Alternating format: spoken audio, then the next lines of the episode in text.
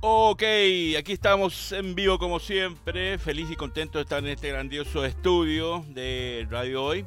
Eh, y bueno, emocionado porque estamos en una fecha importante, bonita, emocionante para todos, a días de la Nochebuena y la Navidad, por lo tanto, eh, estoy muy contento de estar aquí, como siempre, invitándolos al capítulo 51 de la sexta temporada de Cinecrítica, camino a la séptima temporada que el 8 de febrero eh, la terminamos y la iniciamos ahí mismo, la séptima. Así que muy contento y bueno, Dios quiera que estemos aquí en Radio Hoy como corresponde.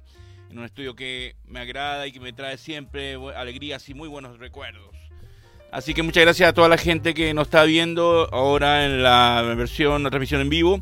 Ya saben que después de las 11 de la noche y después el gran documental que siempre da Radio Hoy, estaremos con la, en la grabación que la pueden ver por radiohoy.cl y por el canal 194 de Sapin TV y después los posteriores días en, el, en la versión ahí en el canal de YouTube y en el canal de Spotify de Radio Hoy. Así que muy contento, muy feliz, muy emocionado, en una fecha eh, importante y sobre todo que ya eh, estamos a, días de iniciar oficialmente el verano, así que despedimos la primavera aquí en Santiago de Chile. Les habla Milko Palma Campos, por supuesto y también de Santiago Chile para todo el mundo. Así que despedimos la primavera y la esta misma semana se viene el verano con todo, un verano que promete mucho. Pero antes de iniciar este capítulo, agradecemos que está ahí, quien está ahí en los controles, eh, el almirante un buque. Un buque lleno de clásicos, de grandes estrellas y grandes directores y películas importantísimas. Así que aplausos para usted, mi querido Juanito La Cruz. Muy gentil, muy afable, muy amable, muy atento, como siempre. Así que muy buena onda. Y, eh, así que agradecido de estar aquí acompañándonos. También a nuestro querido Dani Marilicán, director y general de esta grandiosa estación radial. Saludos para él, por supuesto, agradecimientos. Y a todos ustedes. Muchas gracias a toda la gente que em, pone eh, le da sus likes con sus deditos eh, para arriba de me gusta y me encanta. Y, y mucha gente agradece el, este, que que esté este programa emulando los grandes clásicos del cine y también los grandes estrenos. Así que agradecido a toda esa gente y buena onda que nos ve, em, ya sea ahora en vivo o la grabación. También quiero agradecer a mi querida amiga Camila Tumba de BF Distribución por la invitación para el próximo miércoles 27 de, de diciembre que vamos a estar viendo la función de prensa o función privada de la película Priscila la nueva película de Sofía Coppola que se estrena el 28 de diciembre acá en Chile, em, que cuenta la historia de Elvis, pero del, punto de vista de Priscilla Presley, eh, dirigida por esa gran diosa, directora, e hija de ese gran maestro que es Francis Ford Coppola, hablo, de Sofía. Coppola viene con su nueva película y ahí estaremos el miércoles 27 en el Cinemar de, de Mall Espucio, estaremos a las seis y media, siete estaremos viendo esta función. Así que gracias Camila por la invitación. Ya está confirmada mi asistencia, así que por supuesto la quiero ver para comentárselas en un próximo capítulo de Cine Crítica eh, y dar mis impresiones de una película que tengo mucha expectativa, porque siempre las películas de Elvis me gustan mucho y sobre todo la visión de Priscila es muy importante y, más de la óptica de esta gran directora Sofía Coppola, sin, sin duda alguna no es ser menor. Eh, cabe destacar que los Globos de Oro pasados que se dieron hace el lunes pasado, los nominados, la actriz eh, que interpreta a, Priscila está eh, nominada a Mejor Actriz. Em, me llama la atención que esta película... Uh,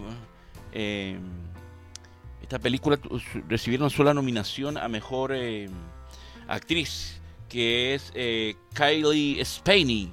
Está nominada por Priscilla Presley, pero ni Sofía Coppola ni Jacob Elordi, que interpreta a Elvis, ni la película estuvieron nominada mejor ni película, ni actor, ni directora. Solamente Kaylee Spaney está nominada a la categoría de mejor actriz dramática. Así que con más me interesa ver a ver si puede ser merecedora del premio. ¿eh? Ojalá también esté nominada a, los Oscars que se vienen. las nominaciones yo creo que se vienen en, en enero.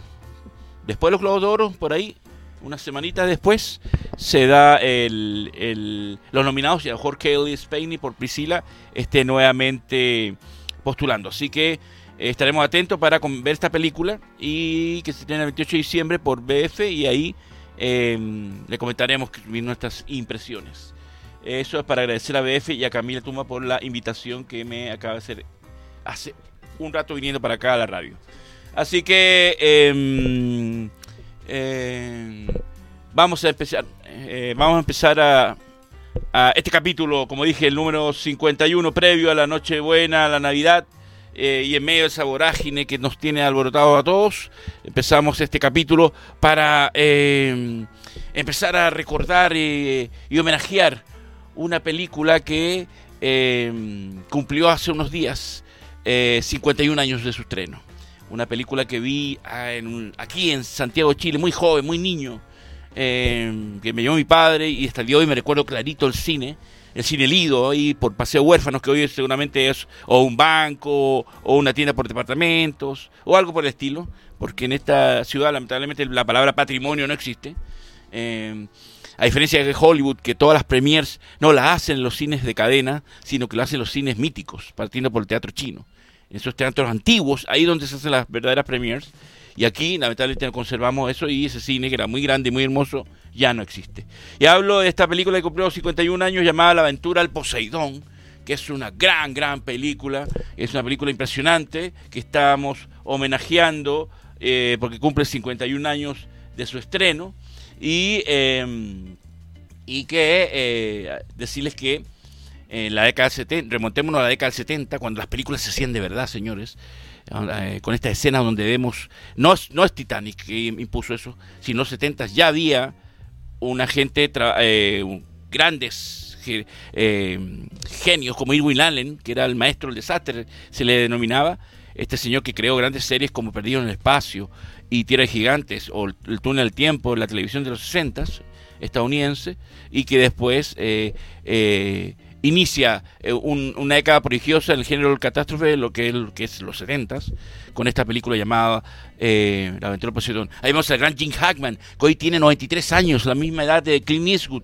Lo han fotografiado ya, por supuesto, muy ancianito, pero ahí anda caminando y, está activo nuestro querido Jim Hackman, actorazo.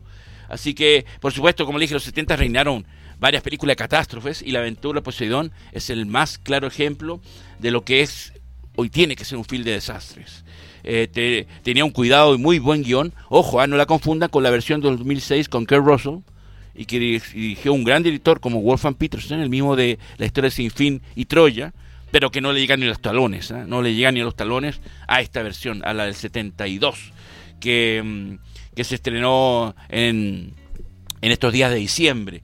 Eh, era más que un film de desastres eh, como dije, tuvo un trabajado, muy bien cuidado guion, que más que más del drama, de la tragedia de este, de este barco que es hundido por una ola gigantesca, un transatlántico que estaba cumpliendo su último viaje hacia Atenas desde Nueva York y que eh, estaba era su viaje de despedidas, lo iban a retirar al barco y, eh, y con un ritmo trepidante, muy entretenida la película, con un reparto de grandes estrellas y que no nos y que no nos deja eh, y que no nos deja eh, sin aliento en toda la película. La película es muy ágil, muy dinámica y no para. Esta está la que estamos viendo de la versión 2006 que no le llegan ni a los talones. Eh, en esta época los actores eh, igual contaban con dobles, pero igual eran sujetos a escenas muy riesgosas. muchos se quejaban de, de lo riesgoso de estas escenas, pero era Irwin Allen, Allen, el gran productor, que les exigía el máximo al respecto. así que tiene una acción tremenda. Ahí está el gran maestro Irwin Allen, grandioso, genio absoluto. ¿Quién no ha visto Viaje al fondo del mar? ¿Quién no ha visto Tierra Gigantes, El túnel del tiempo o Perdieron el espacio? Por Dios, clásico de la televisión de los 60, que aquí en Chile la dieron tantas veces y tantas veces, lo disfrutamos, y después se lanza al cine y produce estas películas grandiosas, como fue esta La aventura del Poseidón, y después el 74, Infierno la Torre, que es otra obra maestra que lo vamos a hablar en otro capítulo, porque Infierno la Torre el próximo año estaría cumpliendo 50 años y así que le vamos a dedicar, por supuesto, su homenaje. Eh, así que la película es tan buena, es tan bien hecha, que los personajes son muy humanos y perfectamente definidos. Y este trabajo que logra el, director Ronald Nemi y el guion hace que te acabes encariñando con los supervivientes de la tragedia.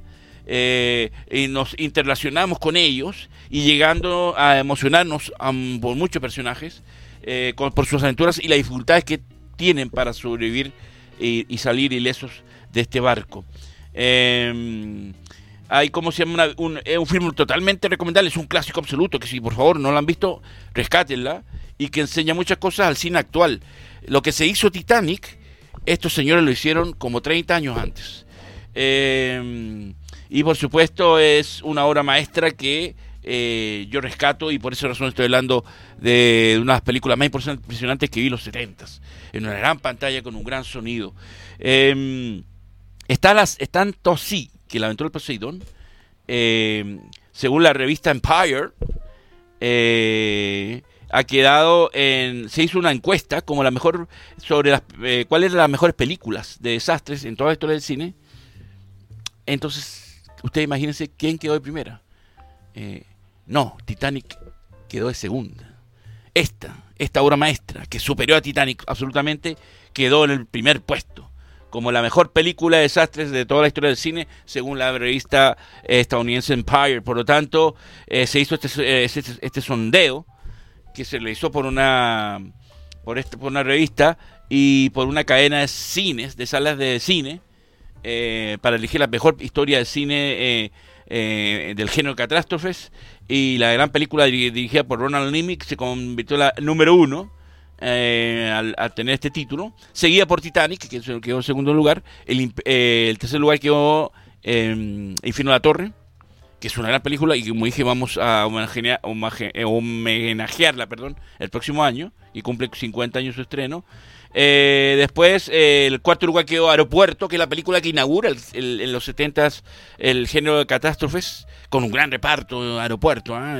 Jacqueline Bisset, Dean Martin, George Kennedy, un gran reparto.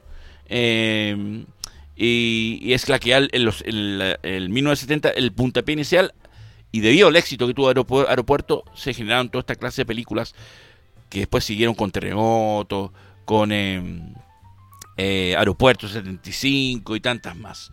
Bueno, le siguió el tercer lugar eh, Infierno Torre, el cuarto Aeropuerto, el quinto El Abismo, la película de James Cameron, el sexto lugar, El Día de la Independencia, con la película Will Smith. Y Twister estuvo el, dentro de la lista de las 10 eh, más importantes películas de desastres. Eh, como le dije, la historia del aventura del Poseidón, que narra la historia de un barco de transatlánticos, muy parecido al Queen Mary, eh, barco pasajero que es arrasado por una gran ola de 40, 50 metros, una cosa inmensa, eh, durante las celebraciones de Año Nuevo. La, están en medio de las fiestas del Año Nuevo eh, y son eh, en, una, escena muy impresionante. Y en una, en escena que ahí los dobles se lucen. Donde no había CGI, donde solamente había que hacer las cosas como es, como lo tiene que hacer el buen cine.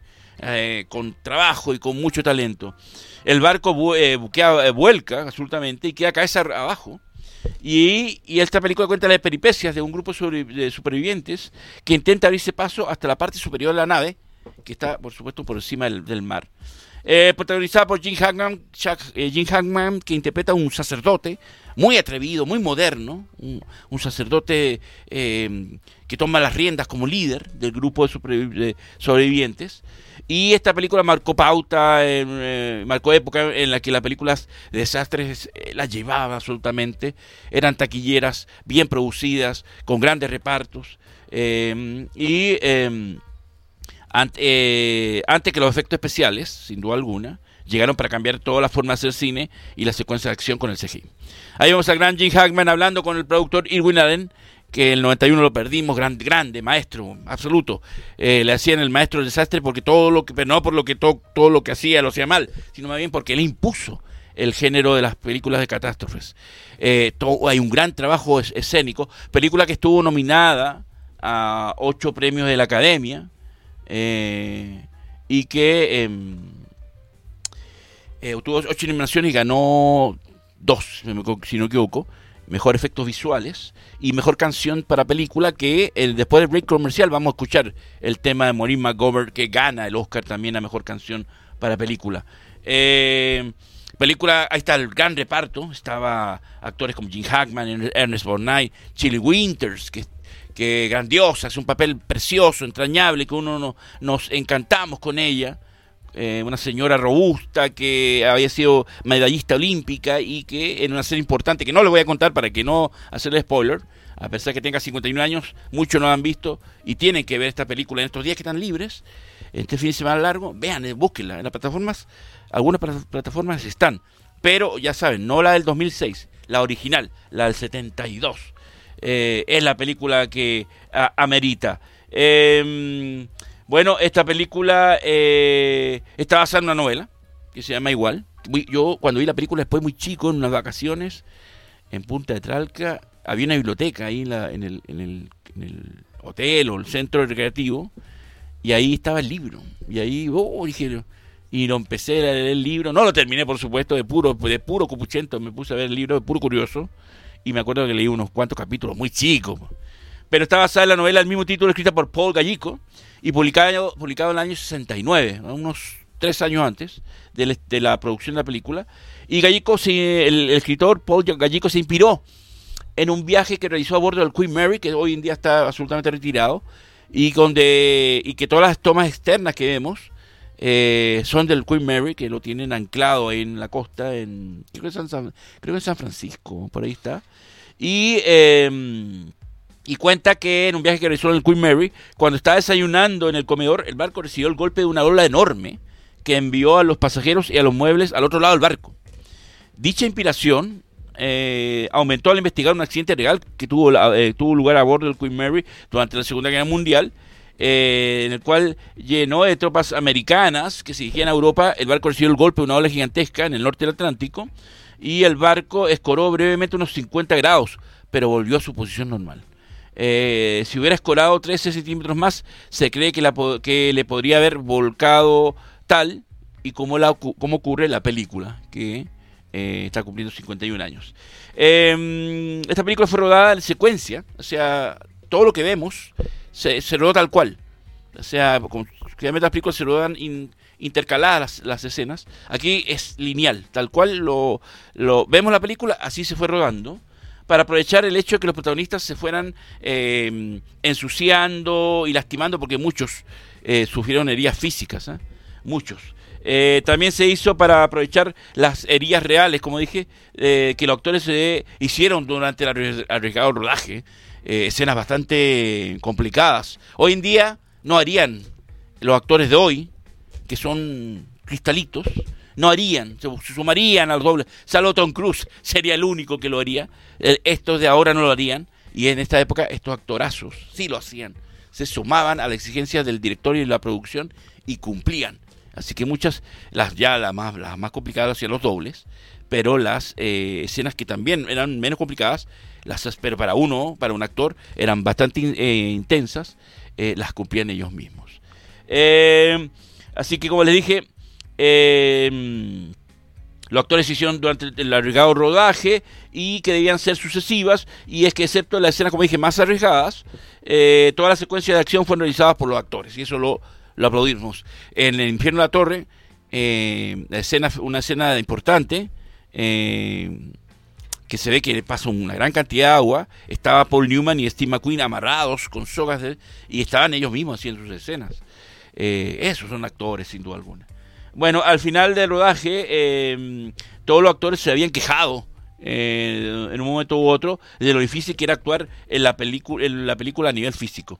y esta película eh, todo el trabajo que vemos del barco por dentro, todas las calderas, todo está hecho de manera muy real y, eh, como dije, muy importante porque no había CGI que podía solucionar eso. Había que hacerlo en carne y hueso, por decir alguna, palabra.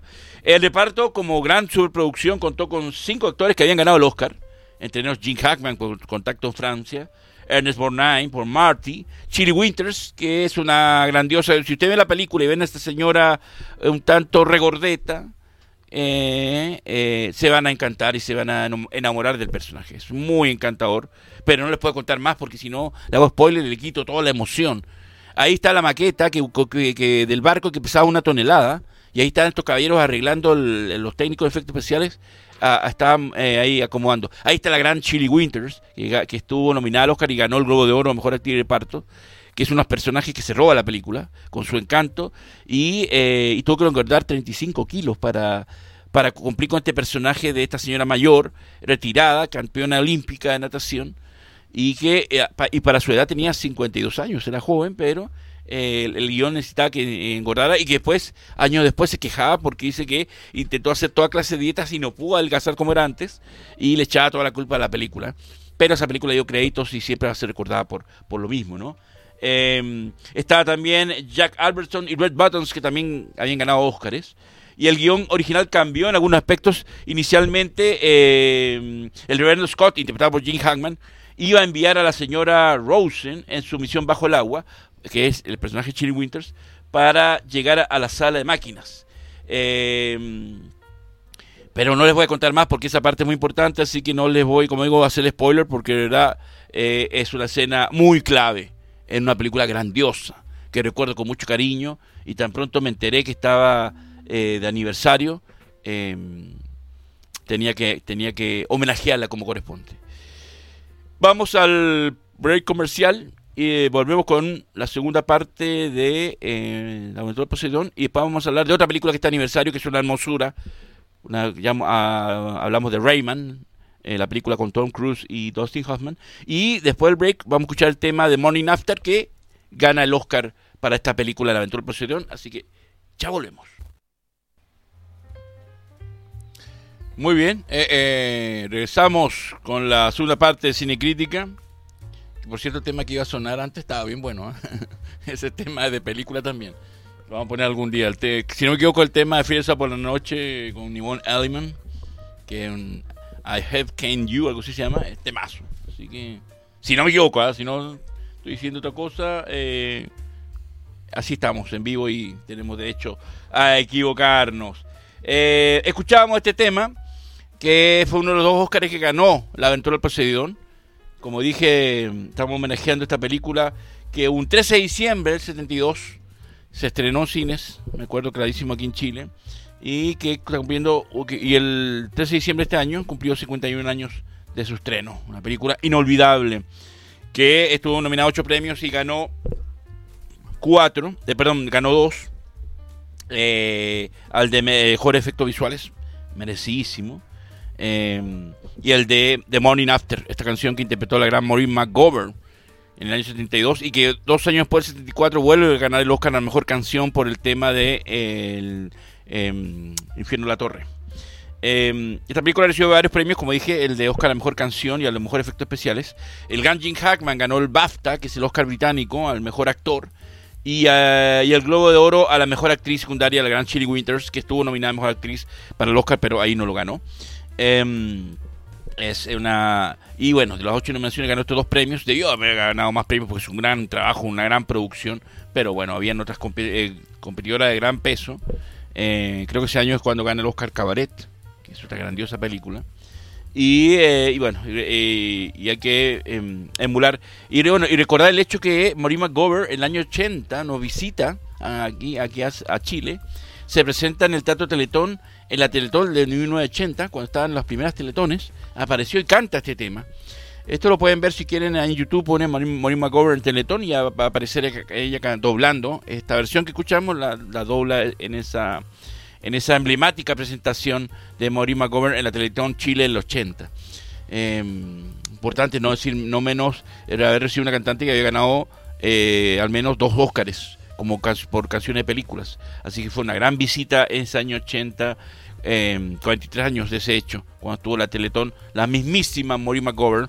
Eh, y ahí están las grabaciones para que lo puedan eh, recordar y eh, darse cuenta de los lujitos que se dan en esa época recibiendo a grandes artistas como ella, que es todo un mito, absolutamente. Bueno, decirles que este tema, em, compuesto por Old Kasha y Joel Hirschhorn, eh, y como dije, ganó el Oscar a mejor eh, canción original en, de dicho año. Y eh, hay que destacar que la película, que lo interpreta Carol Lilly, que es una de las actrices de la película, que ella interpreta a una cantante que ameniza los, las cenas del, transatlántico. Em, ella dobla la canción, Carol Lilly, y, pero la interpreta otra cantante.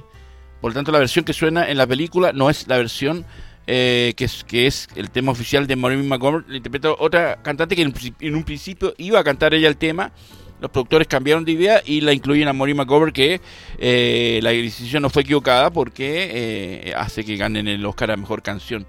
Em, la canción fue lanzada al mercado en mayo del 73 por la discográfica de la 20th Century Fox y eh, es un tema que un clásico del pop y, y, lo importante es que estuvo aquí en Chile cantándolo y colaborando en la Teletón, así que grandiosa nuestra querida Maureen McGovern. Por último, decirles que, em, que esta es una película que, em, como dije, Chili Winters, la actriz, eh, tuvo que encontrar, encontrar 15 kilos para interpretar a Belle Rosen y tras la película la actriz se quejó de que nunca había sido capaz de recuperar su peso original sin importar cuánto lo intentara. Y verdad, porque quedó para siempre así. Antes era más delgada y después quedó muy gordita. Em, eh, bueno, eh, también están otros personajes como Red Buttons y Carol Lily, que la película interpreta la canción. Eh, y sus personajes. Eh, ah, y a la chica eh, que tenía una pareja que tocaba la banda en el, en el volcamiento del barco muere, ya queda sola. Y ahí es donde hay una atracción con el personaje de Red Buttons que la. que la, que la protege durante todo, todo el periodo de, supervivencia y de, salir airosos del barco. Em, y por tanto sus personajes se enamoraban se enamoraban en la película, aunque ambos, eh, y como pasa los rodajes, ¿ah? son tan buenos actores que uno se, se, traga el cuento que los personajes se gustan y que se, son entrañables, pero en el rodaje ambos se, detestaron a lo largo de todo el rodaje. Eso es muy típico. ¿ah? Eh, hay muchas películas famosas como Nueve Semanas y Media que Mickey Rourke y, y, la actriz, que le decía el nombre, eh, esta rubia que estuvo casada con con Alec Baldwin. Em, eh, en la película hay todo un. Eh, Kim Basinger. En, la película hay todo un romance con tintes eróticos. Pero fuera del rodaje se odiaban, pero se caían pésimo. Ahí está la grandeza de los actores y la grandeza del director, que sobre todo los actores que separan sus roces con su trabajo como, como actores. ¿ah? Eso es, es, muy importante de destacar. Por lo tanto, em, tuvieron que se caían muy mal durante todo el rodaje. El rodaje ambos se negaron a mantener cualquier contacto excepto cuando se estaban cuando se estaban haciendo la película. Qué difícil, ¿no? se, que caigan mal, pero están trabajando, le están pagando para hacer un rol y tienen que cumplir. Eh, irónicamente, al recordárseles esta situación constantemente, terminaron por convertirse en grandes amigos años después. Por Dios, ¿cómo son las personas? ¿Eh? eh ¿Cómo son? Eh, como dije, la película ganó dos Óscares, recibió ocho nominaciones. Fue nominada a Mejor Diseño y Producción, que me extraña, porque reproducen todo el barco por dentro, desde las calderas, y todos los, todos los, las escenografías están puestas de, de, pies a cabeza, o sea, eh, están, como está el barco volteado, está todo para arriba, así que es muy impresionante. Mejor sonido, mejor fotografía y mejor montaje. Por lo menos le han dado mejor diseño producción, eh, mejor sonido. Eh, todos los cuatro, yo creo que le han dado todos los Oscars porque todo el aspecto técnico de esta película es muy impresionante. Eh, perdieron esas categorías contra Cabaret. Ah, pues ahí está, Cabaret, yo les dije. Esa, eh, Cabaret le arrebata los Oscars, porque ese año Cabaret creo que gana ocho premios. La película de Liza Minnelli, que es una gran película, nada hay que decir, pero se enfrentó con este otro que también es muy buena y le arrebata los eh, todas esas demás categorías. Y apenas pudo ganar de las ocho, dos. Eh, como dije, Chili Winters recibió una nominación a Mejor Actriz, viniendo a haber ganado el Globo de Oro, pero perdió con Aileen Heckard por su trabajo en Las Mariposas Son Libres. Eh, no he visto esa película, Las Mariposas Son Libres, pero Chili Winters merecía, merecía eh, ganar. La banda sonora, que es compuesta por el maestro John Williams, ojo ahí, grandioso, maestro, eh, pero esa vez tuvo nominado y pierde contra Candilejas, supongo que de Chaplin. Eh, pero no creo. Yo creo que está. No, no. Creo que la información creo que eh, tiene que ganar la banda sonora Cabaret, que es un pilar totalmente. Y con, los años donde Liza Minnelli era gana el Oscar Mejor Actriz y eh, está en el tope como gran estrella del cine. Así que, bueno, fue un éxito de taquilla y de crítica. hubieron dos remakes. Una que hubo en una versión televisiva, bastante fomeque, bastante débil. Y esta segunda versión del 2006 que llamamos Poseidón, que técnicamente está bien, con gran reparto, aparecía Rick Russell, Richard Dreyfus, eh, pero eh, no llegan a los talones de, la intensidad dramática que logra la versión original. Así que homenajeamos esta película que eh, cumplió 51 años em, el pasado 17 de 13 de diciembre, si no me equivoco. 13 de diciembre cumplió aniversario, 51 años, y por favor rescátenla, que es una gran película. Eh, donde se hacían las películas con amor, con cariño, con pasión y donde los actores eh, se entregaban al 100%. Así que Salve la aventura del Poseidón, una película que recuerdo con mucho cariño del gran maestro Irwin Allen, eh, con un gran reparto de estrellas y una película intensa, dramática que no para de, del inicio al fin, que te mantiene con un ritmo trepidante y no les voy a contar el final para que la puedan ver porque después me van a decir que hago spoiler. Aunque tenga 51, 51 años, hay mucha gente que no la ha visto y son películas que envejecen muy bien con el tiempo, a pesar de los efectos especiales. Pero ahí está el mérito de esta gran película que en ese momento tenía cumplía con la vanguardia al respecto. Pasamos a otro y damos la vuelta a la esquina, damos la vuelta absolutamente eh, y pasamos a otra película que está cumpliendo 35 años de estreno, en un año 88, llega una película que eh, a todos nos encantó, a todos nos impresionó, a todos nos, enamoramos de los personajes. Y hablo eh, que en español se llamó Cuando los hermanos se encuentran, pero que en inglés se llamó Rayman. Rayman, que esta inolvidable película rodada en el 84 con el gran Tom Cruise, grande. Debo decir, ah, Tom Cruise está lejos de ser un actor de mis favoritos, pero aquí eh, si hay un actor que, escoge muy bien sus películas y muy rara vez se equivoca, es Tom Cruise. Em, y aquí hace un papel que es un duelo actoral con Dustin Hoffman, de tú a tú. ¿ah? Aquí, eh, muy joven él, em, hace un gran papel. Em, esta película que se rodó en el 88 y que fue premiada con cuatro Óscares, entre ellos Dustin Hoffman como mejor actor, ganó mejor guion, mejor director y mejor película. ¿Merecía Tom Cruise una mención a mejor actor? Sí, claro que sí. Sabíamos que eh, Dustin Hoffman estaba comodísimo como en la categoría, a pesar que compitió con Tom Hanks por quisiera ser grande, pero Dustin Hoffman estaba muy, muy cómodo en esa categoría. Y, pero eh, Tom Cruise merecía por lo menos una nominación em, a un reconocimiento. Eh, en esa época Tom Cruise estaba haciendo películas para demostrar que es un buen actor. Em, por supuesto, no es nada tonto, eligió puros proyectos con grandes directores. Y yo siempre he dicho que un actor, eh, un buen director hace actuar hasta, hasta un ventilador o puede hacer actuar hasta un micrófono como el que tengo aquí. Eh, de lo buenos que son. Y Tom Cruise se cubrió con puros proyectos interesantes. Venía de hacer El color del dinero un año antes, dirigido por Martin Scorsese, trabajando al lado de Paul Newman. Eh, y venía haciendo Top Gun, que es una película taquillera y donde lo consolida como mega estrella. Pero ah, aquí, y después el año siguiente iba a ser nacido el 4 de julio, dirigido también por Oliver Stone, em, y que le, va, le vale su primera nominación al Oscar como mejor actor. Y escogió muy bien los proyectos desde muy joven, y siempre con buenos directores. Por lo tanto, si Tom Cruise tiene falencias como actor, las, sabía ocultar bien, porque siempre habían grandes directores eh, dirigiéndolo y, y apoyándolo para que la escena saliera muy bien. Eh, bueno, la historia es muy tierna, es muy maravillosa. Si no la han visto, por favor, rescaten esta película que cumple 35, años. Se van a sorprender con la actuación de Tom Cruise, se van a sorprender con la actuación del consagrado Dustin Hoffman. ¿Y, qué, y cómo les cuenta, la, y qué cuenta el argumento? Eh, es una película que también trata mucho sobre la salud mental, ¿ah? así que ojo ahí, ¿ah? muy muy interesante lo que cuenta. Eh, bueno, la historia cuenta a Charles Babbitt, interpretado por Tom Cruise, que es un joven exitoso, pero muy egoísta, muy arrogante, muy egocéntrico, que trabaja en un concesionario de venta de autos y cuando su padre fallece, comprueba que en su testamento ha dejado prácticamente todos sus bienes eh, a su hermano, que es el hermano mayor, que es Dustin Hoffman, que lo vemos ahí.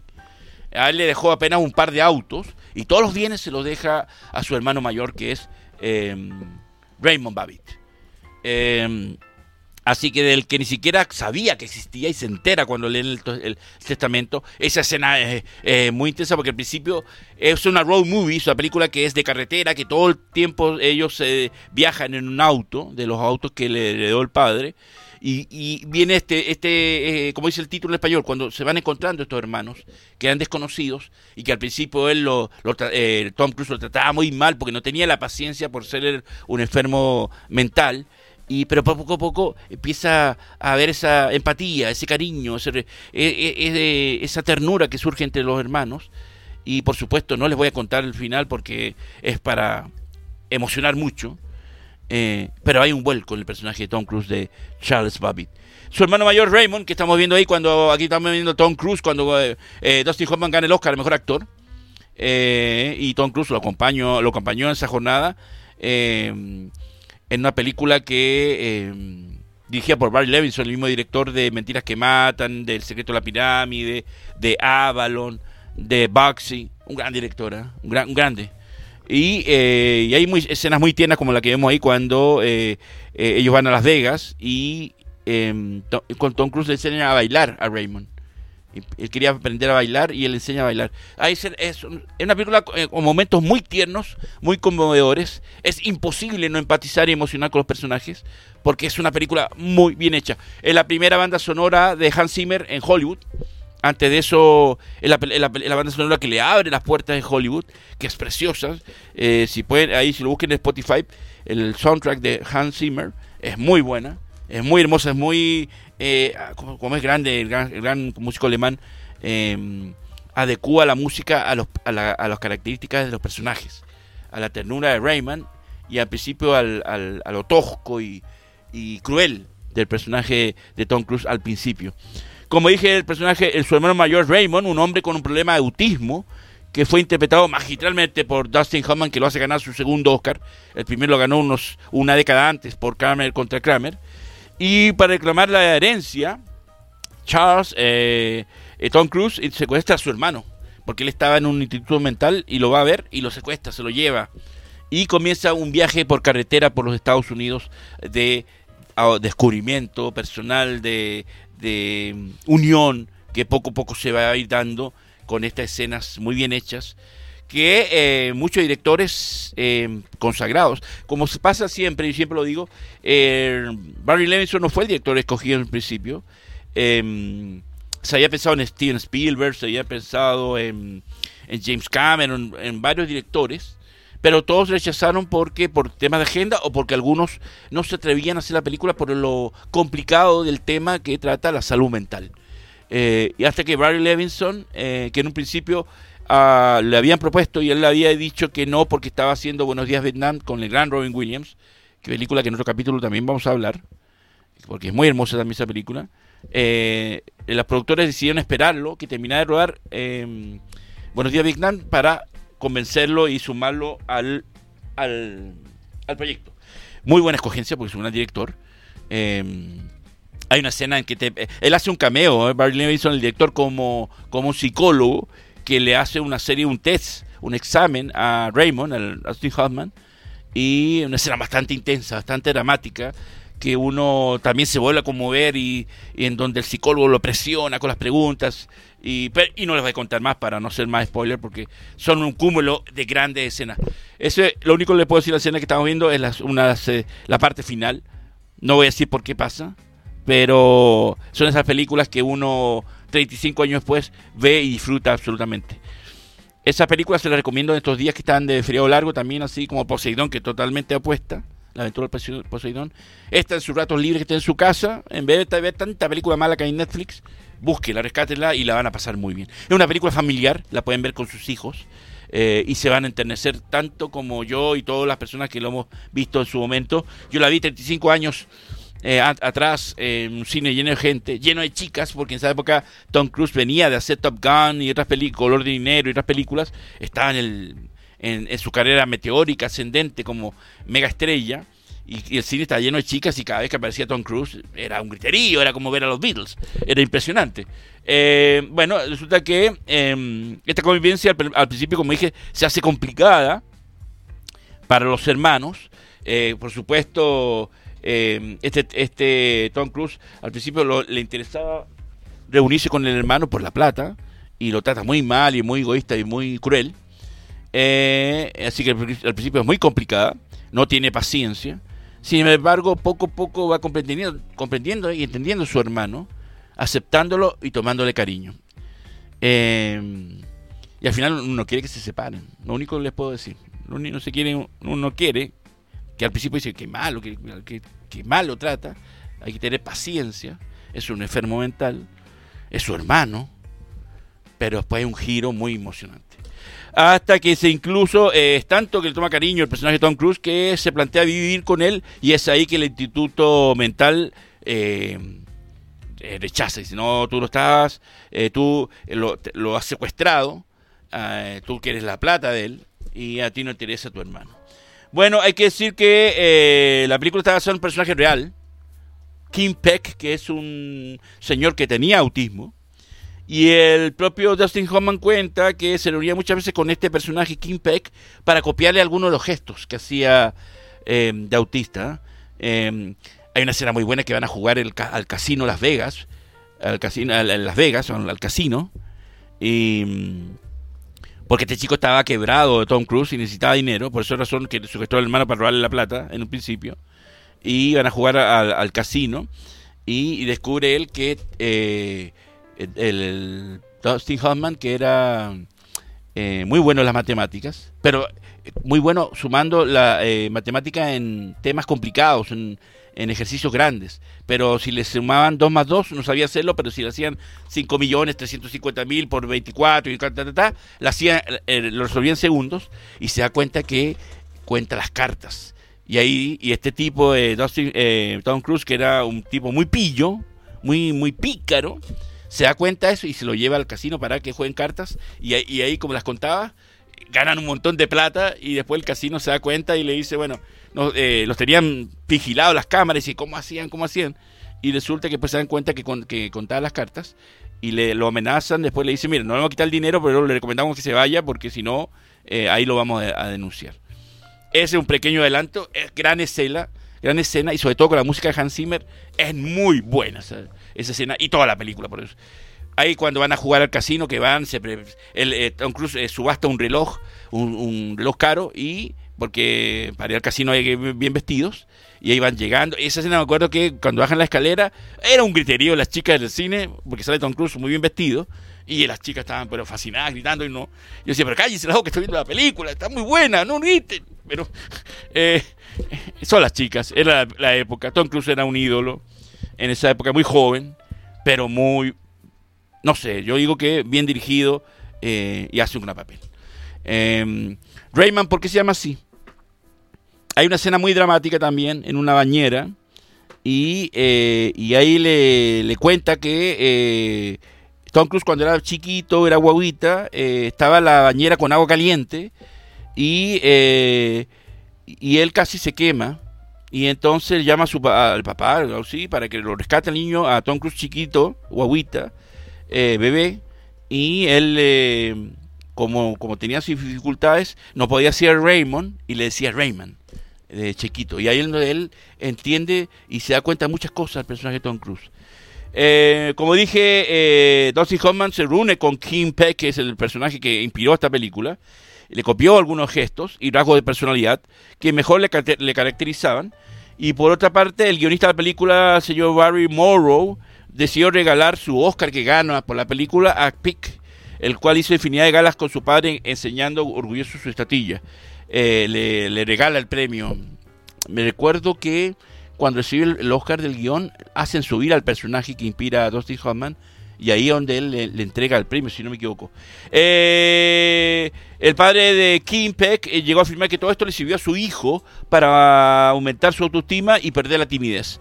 Eh, lamentablemente este señor, de joven, diagnosticado con síndrome de Asperger, o Asperger, murió en el año 2009 por un ataque al corazón. ¿Qué es el síndrome de Asperger? Es una variante del trastorno de espectro autista, se manifiesta por una falta de habilidad social y torpeza en movimientos, contrarrestada por una increíble capacidad para una o varias habilidades. Y el personaje de, Dustin Hoffman tenía esa habilidad matemática muy, muy, muy notable. Hay una escena que se le caen unos palillos cuando está en un restaurante comiendo panqueques y de repente eh, se caen los palillos y, viene la chica, la mesera, lo recoge y Tom Cruise le dice, oye, disculpa, se caen los palillos. Eh, y él le dice, y además que Steve le pone una voz muy, muy, muy, muy así, poco, a, por momentos muy graciosa, y dice que hay 95 palillos. Y él le dice, pero ¿cómo, cómo? como te diste cuenta, en, como sabes, es donde esa escena nace para que Tom Cruise se dé cuenta que, era bueno contando las cartas. Y es ahí que... Em, y la chica, de la mesera, le dice, sí, tiene 95 palillos. Y el otro queda así pensando, Tom Cruise, ¿y cómo lo hizo? ¿Con, qué, talento tiene? Eh, gran película, sin duda alguna, eh, hermosísima.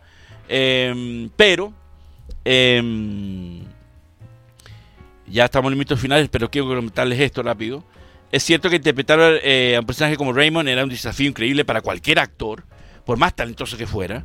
Y Dustin Hoffman contó que filmar esta película fue tan agotador que en una, en una edad inicial del, o temprana de la filmación estuvo a punto de renunciar.